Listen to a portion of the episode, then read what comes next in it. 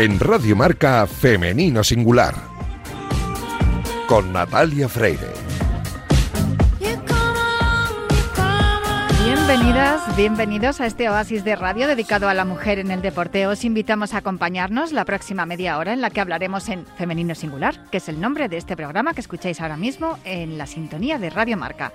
Nuestro compromiso desde el primer día es el de dar espacio a la mujer deportista y a todas las personas que trabajan para que la igualdad en el deporte sea un hecho y un reflejo para la sociedad. Recuerdo que podéis encontrar todos nuestros programas en todas las plataformas de audio y en la web de marca.com.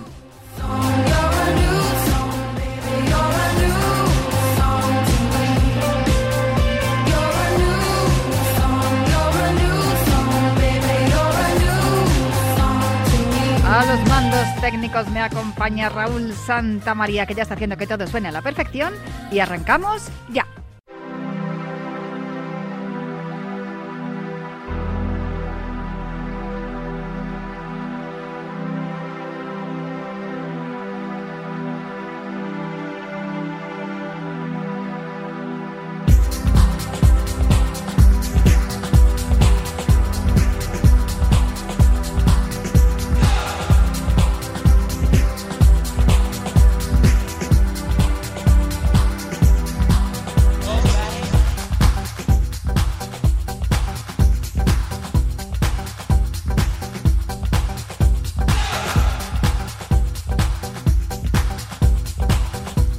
Tranquilos que no os habéis equivocado. No estamos en Cuídate Runner. Eh, está sonando Moby, eh, su canción Go, que es la sintonía que suele acompañar a Daniel Porro en el programa Cuídate Runner. Pero hoy me he traído a Daniel Porro a Femenino Singular porque tengo unas cuantas preguntas que hacerle muy buenas, Dani. ¿cómo Bueno, estás? Natalia, encantado de estar en Femenino Singular, ¿eh? ¿Por qué no, no?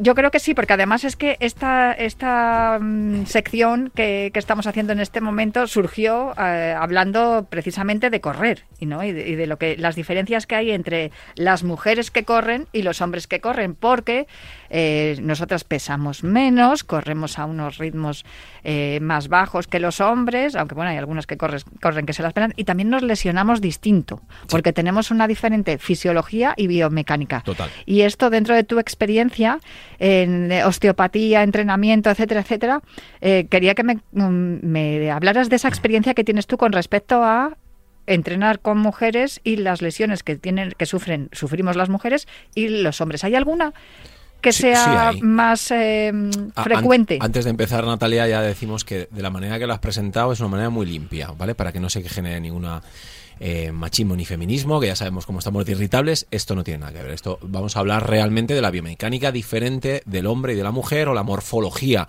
del hombre y la mujer a la hora de incluso hacer ejercicio.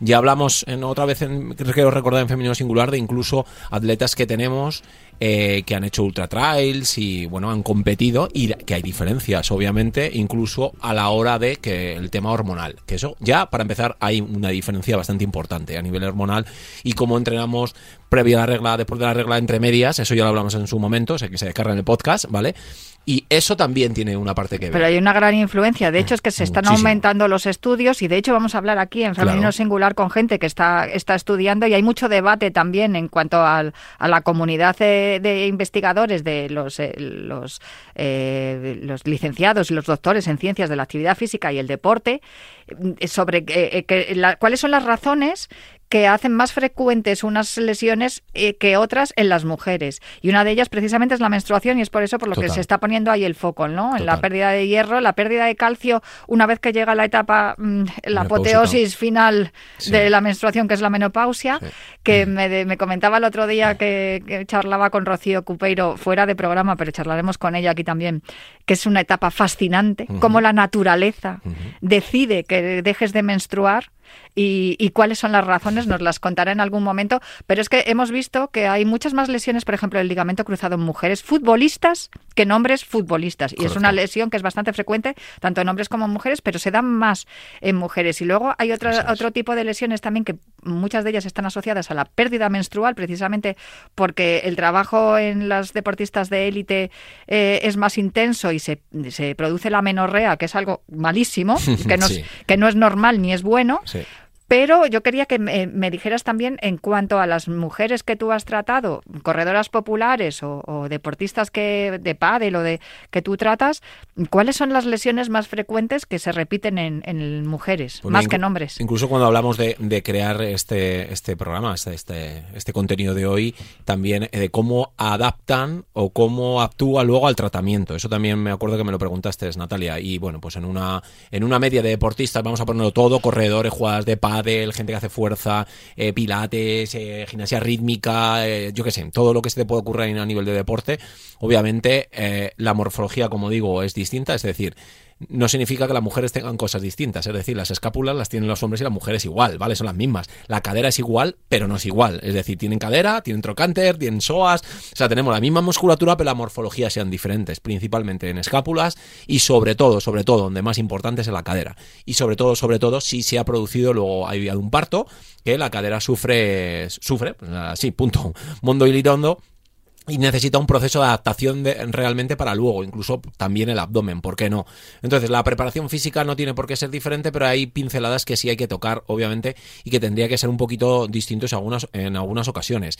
En un testeaje de aproximadamente unos, en 15 años, unos 19.000 clientes, tanto chicos como chicas, nos hemos dado cuenta, eh, Natalia, que se lesionan más eh, los hombres que las mujeres y el tratamiento eh, aportan más valor añadido, es decir, se recuperan más rápido las mujeres que los hombres, curiosamente. Es, es, Fantástico. es curioso porque tú estás aportando como que parece a veces que es que la mujer como tiene la menopausia, la regla, la menstrua, eh, la, regla que habíamos dicho, menstruación, etcétera, etcétera, a, a, un parto, pues es un compendio de tantos problemas que seguramente se iban a lesionar más. Pues curiosamente, esto es testeado muy regionalmente, como diría yo, en 16 años, con, ya os digo, casi 20.000 pacientes. En esos 20.000 pacientes nos hemos dado cuenta que la paciente que llega o el cliente que llega a, consulta, al final, se recupera mejor que el hombre. ¿Por qué? Por los trabajos a lo mejor de fuerza eh, ejecutados, que son más a lo bruto, por decir una manera, en el hombre y con una ejecución o quizás tan coherente como el de la mujer, que son más disciplinadas las mujeres que los hombres, a esos niveles incluso, incluso en alto rendimiento, hablando con eh, compañeros entrenadores, dicen, prefiero entrenar a mujeres que a hombres porque son más disciplinadas y van más al tiro. Es decir, esto hay que hacerlo y lo ejecutan perfecto. El hombre a lo mejor se, se disipa de alguna manera. ¿Qué pasa? Que también es cierto que no es lo mismo la evolución de la lesión, cómo evoluciona en un momento de la vida, en un momento semanal, en un momento del mes, en un momento puntual, cuando la mujer está con la regla, cuando la mujer está en pleno proceso para quedarse embarazada o ya está embarazada o después del embarazo, o cuando está en el proceso de la menopausia, que es un proceso totalmente distinto. Entonces, la erosión, por decir de una manera, es muy importante. Por ejemplo, en, clientas entre los 35 y los 50 años que podríamos estar en pre o ya menopausia, eh, ya hace muchísimos años nos hemos dado cuenta que el trabajo de fuerza es imprescindible, porque la osteoporosis, por ejemplo, en mujeres es mucho más drástico que en hombres, es decir, se deterioran eh, ante las articulaciones, con lo cual hay que trabajar la fuerza, la flexibilidad, por ejemplo, carecemos mucho más los hombres que las mujeres, sois más laxas, más flexibles, pero en estos casos a veces para los hombres es un problema y para las mujeres también puede ser un problema porque la laxitud excesiva puede generar otras lesiones que puedan aparecer como las tendinitis, pero más o menos es un control. Entonces, en el caso de la mujer, entre los 35 y los 50 años, trabajar la fuerza es indispensable, importantísimo. La suplementación de hierro igual. Perdona que te interrumpa, porque claro, fisiológicamente tenemos mucho menos masa muscular y tenemos más carencia de, calcio por, por, lo que estamos hablando, ¿no? por las pérdidas menstruales. Entonces, eso de, venga, voy a correr 5 kilómetros eh, porque yo lo valgo, no. Hay, que, hay, que, hay que cuidarse más. Por decir una manera vulgarmente también, Natalia, es que lo, lo, tenéis que currar un poco más. Es decir, la mujer lo tenéis que currar un poco más porque para sacar Obviamente cada cuerpo es cada cuerpo, pero para sacar una masa muscular en una mujer les es más fácil, más difícil que para sacarlo en un hombre. Luego la contextura física de una persona es distinto. Yo soy un, como digo, yo soy un hombre cardiovascular y no soy un, hombre que le resulte fácil sacar masa muscular, ¿vale? Eh, pero hay la media es que a la mujer le cuesta más sacar la masa muscular y la media también es que a la mujer le cuesta más trabajar la flexibilidad, incluso le cuesta menos, perdón, sacar eh, trabajar la flexibilidad aún, incluso en edades ya mayores. Les es mucho más sencillo también por el bagaje anterior, incluso al hombre, pero al hombre le cuesta muchísimo más trabajar la flexibilidad. Incluso nos damos cuenta cuando ya somos demasiado mayores que alguien nos dice, oye, que que trabajar la flexibilidad, y es que soy un tronco. Me cuesta años trabajar la flexibilidad y a una mujer le cuesta mucho más fácil, y mucho más sencillo. ¿Y, recomendarías entonces la suplementación eh, deportiva, todos estos productos, eh, la ingesta de proteínas, sobre todo en mujeres, a la hora de desarrollar y sobre todo ya llegando a una edad en la que eh, tienes más carencias, ¿no? De, Totalmente. Por la experiencia profesional de compañeros nutricionistas que son los que nos dan el consejo, yo soy un simple mediador, el que le mando la información luego al, cliente. La proteína lo más limpio posible, que incluso de origen vegetal, aporta muchísimo más, sobre todo en calcio, en hierro, en potasio, a la mujer para que a futuro, cuando se empiece a deteriorar más el hueso, esté más protegido. Siempre digo, poner la cadera fuerte, que no quiera, es una broma que siempre tengo a las, que, a las mujeres que entrenamos, eh, poner la cadera fuerte, que no quieres que seas una anciana de 80 años, te caigas y te rompas la cadera. Es una broma, pero una broma que va en serio. Es decir, normalmente se descalcifica más rápido la zona de la cadera, aunque tenga más densidad ósea el de la mujer, pero es donde cuando se produce una lesión, si la cadera rompe, es un gran problema luego a futuro, sobre todo más en la mujer que en el hombre, ¿vale?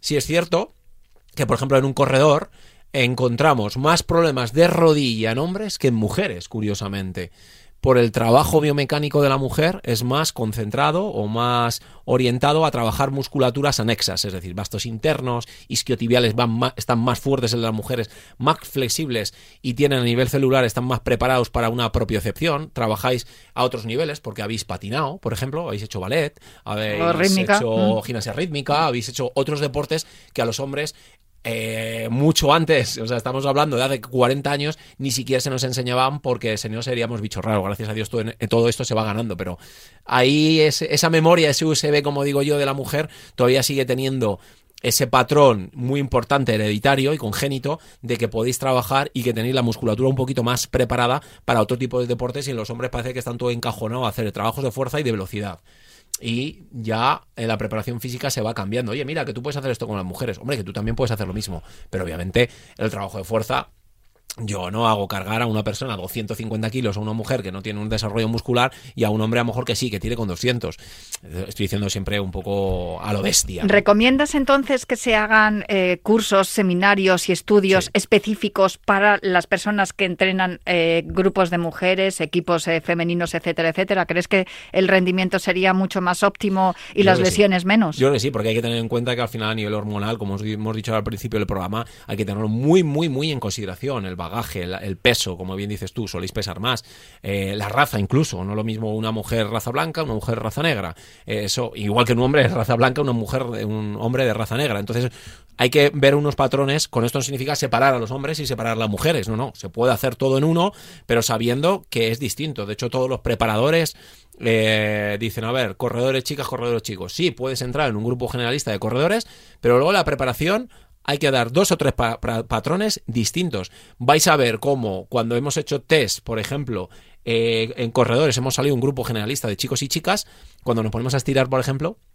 se nota, es que ahí lo vas a ver, cómo estira una mujer y cómo estira un hombre, es que no tiene nada que ver, no es que el hombre sea deficiente y la mujer es superdotada, pero hay mucha diferencia. Si vas a hacer farleys o vais a hacer series, como la mujer corre a una velocidad y el hombre a una velocidad. Siempre estamos hablando de algo amateur, no estoy hablando de algo profesional, o sea, no vamos a, comparar un profesional con un amateur. Sí, pero en el fondo también es un poco un reflejo, el, lo que es el corredor popular o el deportista popular, eh, siempre tiene, tiene que tener un reflejo de, la parte profesional. Pues mira, de eso vamos a hablar en breve y yo me quedo con esa reflexión, ¿no? Que se tiene que estudiar más, se tiene que impartir más eh, conocimientos, investigar más.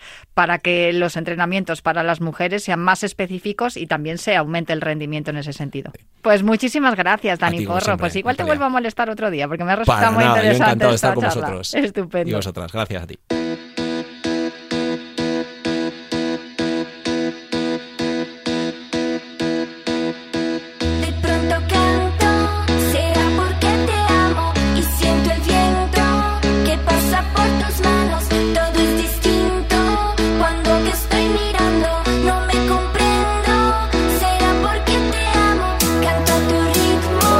Estábamos hablando con Daniel Porro de la importancia de visitar al fisio y de las diferencias que hay entre los deportistas eh, de élite y los deportistas populares.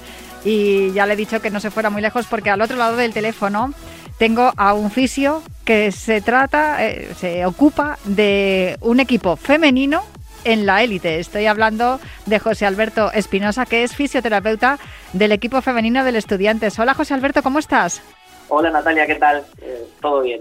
Pues eh, mira, hemos puesto esta canción que estaba sonando de, eh, de fondo, el Será porque te amo, porque me has dicho que esta es la, la, canción que suena en el vestuario cuando tenéis que veniros arriba, ¿no? En el equipo del Estudiantes femenino. Sí, es la que suena en el vestuario y también es la que suena eh, justo después de la presentación, los últimos tres minutos de calentamiento que hay que ahí ya meterse en el partido a tope es la que suena en nuestro campo siempre. Oye, el calentamiento que es fundamental y tú siendo el fisio, siendo la persona que se encarga de, de estas jugadoras de baloncesto, me imagino que incidirá sobre ello, ¿no? Que hay que calentar bien y, y correctamente. Sí, nosotros, bueno, el, el, cuerpo, el equipo médico lo formamos eh, otro un médico y yo, y luego aparte tenemos preparador físico y él, eh, él es el que se encarga de todo el calentamiento y sí es una de las partes primordiales eh, hacer un buen calentamiento antes de hacer cualquier actividad física, porque si no, eh, no preparas a tu cuerpo para la actividad que va a venir y luego es cuando vienen las lesiones. Eh, y que yo quería preguntarte, porque lo estábamos comentando anteriormente, antes de, de llamarte con nuestro también experto en, en, lesiones y en preparación física, Daniel Porro, que hay lesiones que son más frecuentes en mujeres que en hombres. No sé si también hay lesiones más frecuentes en jugadoras que en jugadores de baloncesto. Sí, es eh, pasa de manera general y en baloncesto en concreto también sí que hay una mayor incidencia de lesiones de rodilla en, en, en, deportistas que son mujeres que en deportistas que son que son hombres. Eso sí que lo hemos lo hemos visto. No hay ningún estudio que o hay muy poquitos estudios que lo puedan corroborar de manera clara. Falta todavía mucha investigación en ese sentido desde mi punto de vista pero sí sí que en la práctica clínica vemos que las chicas tienen más propensión a a tener una lesión de rodilla, por ejemplo, a nivel articular, que los chicos. Es, es, curioso lo que apuntas porque hemos hablado en algunas ocasiones con, con, doctores y doctoras de las ciencias de la actividad física y el deporte y precisamente a, lo que se suelen referir es a esto que estás diciendo, que hay todavía pocos estudios. Tú como eh, profesional de un equipo de, de baloncesto de élite, ¿entiendes que estáis todavía algo perdidos en ese sentido y que necesitáis... Hay mucho debate, ¿verdad, José Alberto? Pero todavía se, se hacen falta más estudios específicos sobre las mujeres deportistas. Sí, desde mi punto de vista sí, porque eh, el deporte femenino, gracias a, a, toda la sociedad y a todo, está ahora teniendo un empujón bastante grande que tenemos que aprovechar desde todos los ámbitos, desde el ámbito sanitario también, y, e investigar más, porque algo, por ejemplo, tan importante, tan natural, tan normal como es el ciclo menstrual en las deportistas, eh, no está bien investigado cómo cómo afecta a su práctica deportiva, a su cuerpo. Hay indicios, tenemos indicios clínicos, tenemos eh, indicios por cómo funcionan las hormonas a nivel metabólico, pero no hay un, un estudio, una revisión de estudios claros a nivel científico que nos diga en esta semana del ciclo menstrual hay más riesgo de tener una lesión de este tipo, en esta hay más riesgo de este otro, o que, o que diga que da igual, hay un, un, equipo, el de Iron Fen, Rocío Cupeiro y Ana Belén Peinado, que hemos hablado con ellas aquí en, en Femenino Singular, que nos eh, decían, después de un estudio de casi tres años acerca de, la pérdida del metabolismo del hierro también en cuanto al ciclo menstrual, que al final la conclusión a la que habían llegado es que cada deportista eh, funciona de una manera diferente. No sé si eso también lo tienes que observar tú en cuanto al funcionamiento de cada jugadora del equipo, del Estudiantes. Sí, luego... Eh dentro de que hay que investigar y que hay que, que hay que intentar ver qué pasa en los cuerpos en general, cada jugadora es un mundo. O sea, cada hay jugadoras que tienen unas preferencias en cuanto al tratamiento, por ejemplo, o en cuanto a lesiones, simplemente por su postura, por su por cómo es su composición eh, corporal, por cómo es su forma de jugar y obviamente todo luego hay que hay que individualizarlo. Y, supongo que en eso tú tendrás un, unos apuntes, ¿no? Irás tomando nota de cada cosa. Ellas, eh, con, vosotros o contigo concretamente, que eres su, fisioterapeuta, te van diciendo, por ejemplo, oye, hoy no aprietes mucho, que estoy con la regla y me duele más.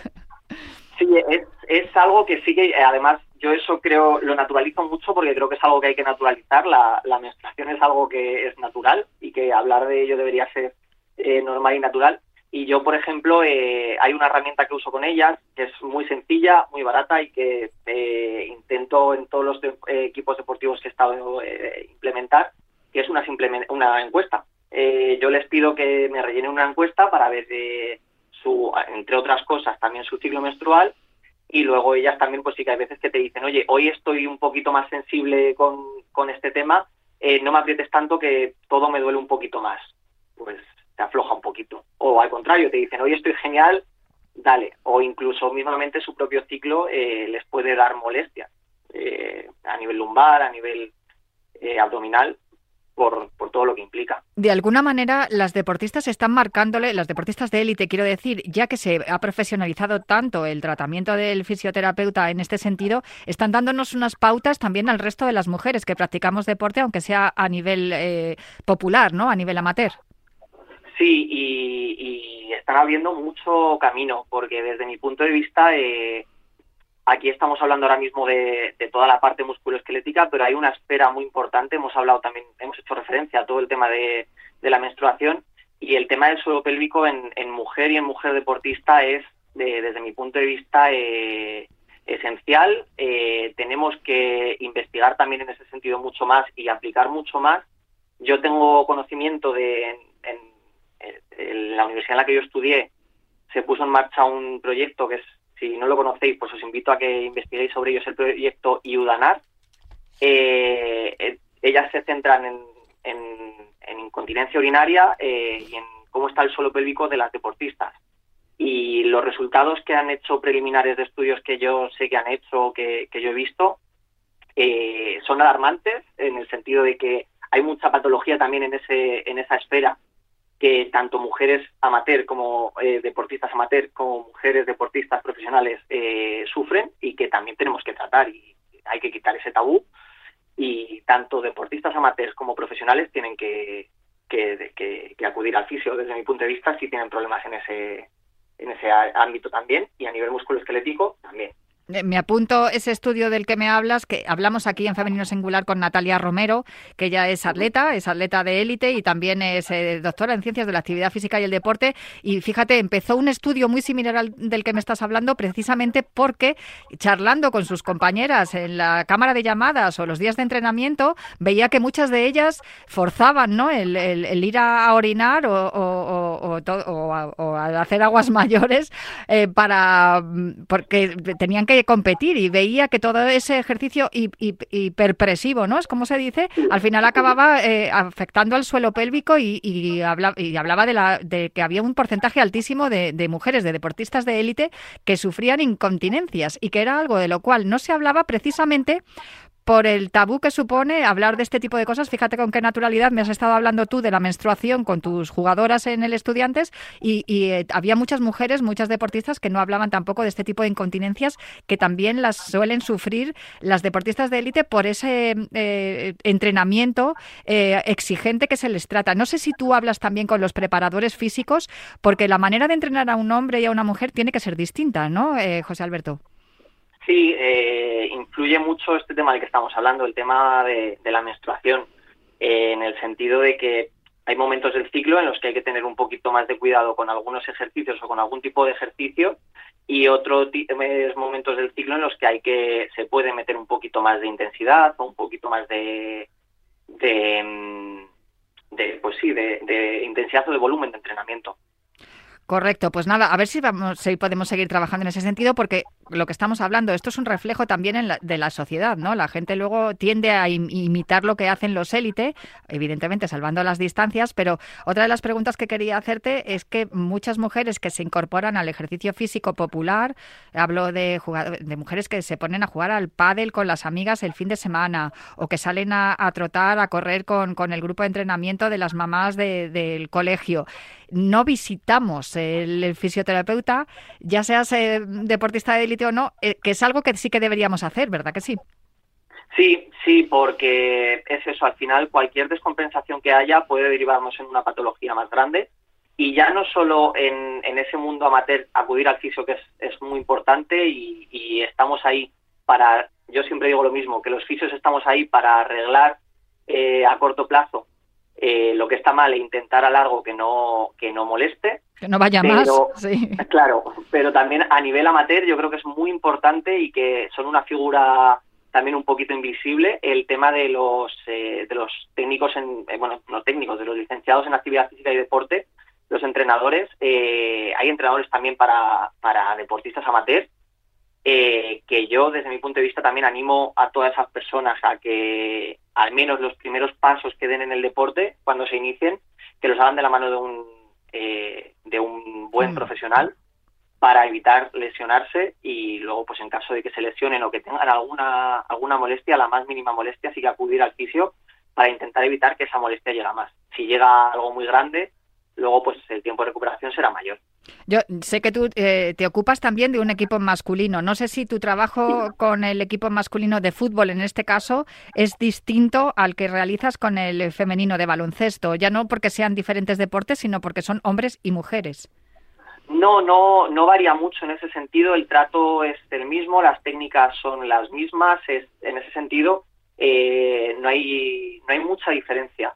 Difiere más en el sentido de que es un deporte distinto, uno es baloncesto, tiene unas lesiones que pueden ser más propensas a sufrirlas, eh, dentro también de que, pues lo que decíamos antes, que al ser mujeres un poquito más esas lesiones articulares pueden estar más presentes y ellos son eh, hombres y esas lesiones articulares eh, son menos frecuentes y el fútbol tiene otro tipo de lesiones asociadas. Pero en cuanto a técnicas de fisioterapia o de tratamientos o no, son, he de decir que son muy vamos, prácticamente la sesión eh, podría valer la misma para la misma patología en un, hombre que en una mujer.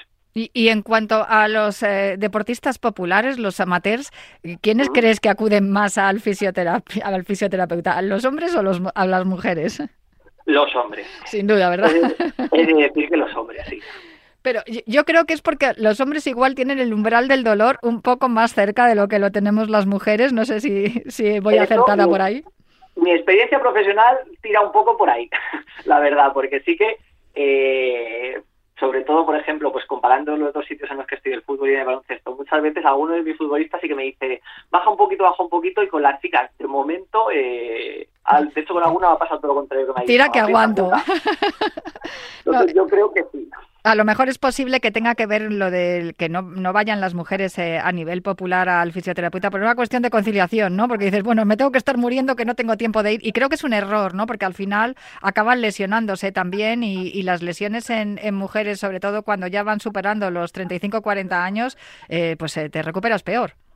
Sí, y ya si entramos en el periodo de la, de la menopausia, que también es algo totalmente natural, el riesgo lesional de algunas de, sufrir algunas lesiones eh, aumenta. Y sí, el tema de la conciliación, yo personalmente sí que lo he visto, porque aparte de en equipos deportivos he trabajado en clínica y lo bueno es que hay muchas clínicas que ofrecen facilidades. Nosotros, por ejemplo, yo en la clínica en la que he trabajado hasta hace poco, eh, pueden venir madres con los niños, que las cabinas son, eh, y al igual que hablo de mi clínica, hablo de general, las cabinas suelen tener espacio, los peques pueden estar ahí también en caso de que sea por, el, por, problemas de conciliación de materno-filial. Eh, pero sí, muchas veces la conciliación sí que se ve como, desde mi punto de vista y por comentarios que me han hecho pacientes, eh, lo ven como, bueno, a ver cómo puedo eh, organizarme para ir. Y en hombres no lo he escuchado pues eh, me ha encantado charlar contigo, José Alberto, de verdad. Muchísimas gracias por todo lo que nos has contado. Una opinión además eh, especializada y profesional en ámbitos que conoces perfectamente y yo creo que ha quedado muy, muy claro todo lo que, lo que queríamos explicar aquí y que animemos cada vez más a, las mujeres a realizar deporte y a ir al fisio. José Alberto Espinosa, fisioterapeuta del equipo femenino del Estudiantes, muchísimas gracias por acompañarme en Femenino Singular. Nada, gracias a ti Natalia por darme la, oportunidad y nada, os animo a que quien quiera eh, venir a un partido de Movistar Estudiantes, eh, invitados estáis, eh, las chicas estarán encantadas de que vengáis y sobre todo que, las mujeres se quiten ese tabú de, acudir al fisio y que vayan. Pues con eso me quedo, que hay que ir a ver el baloncesto y, y, también hay que ir al fisio. Un beso muy fuerte, un abrazo, José Alberto, y para tu mamá de mi parte. De tu parte, muchas gracias Natalia. Pues hasta aquí hemos llegado en esta semana en Femenino Singular. Muy educativo el programa de hoy. Espero que hayáis tomado nota de todo lo que hemos hablado con las personas que nos han explicado perfectamente y profesionalmente todo lo que hay que hacer para evitar lesiones en el caso de la mujer deportista. Yo me tengo que marchar ya, pero os dejo en la sintonía de Radio Marca y prometo volver la próxima semana para seguir hablando aquí en Femenino Singular.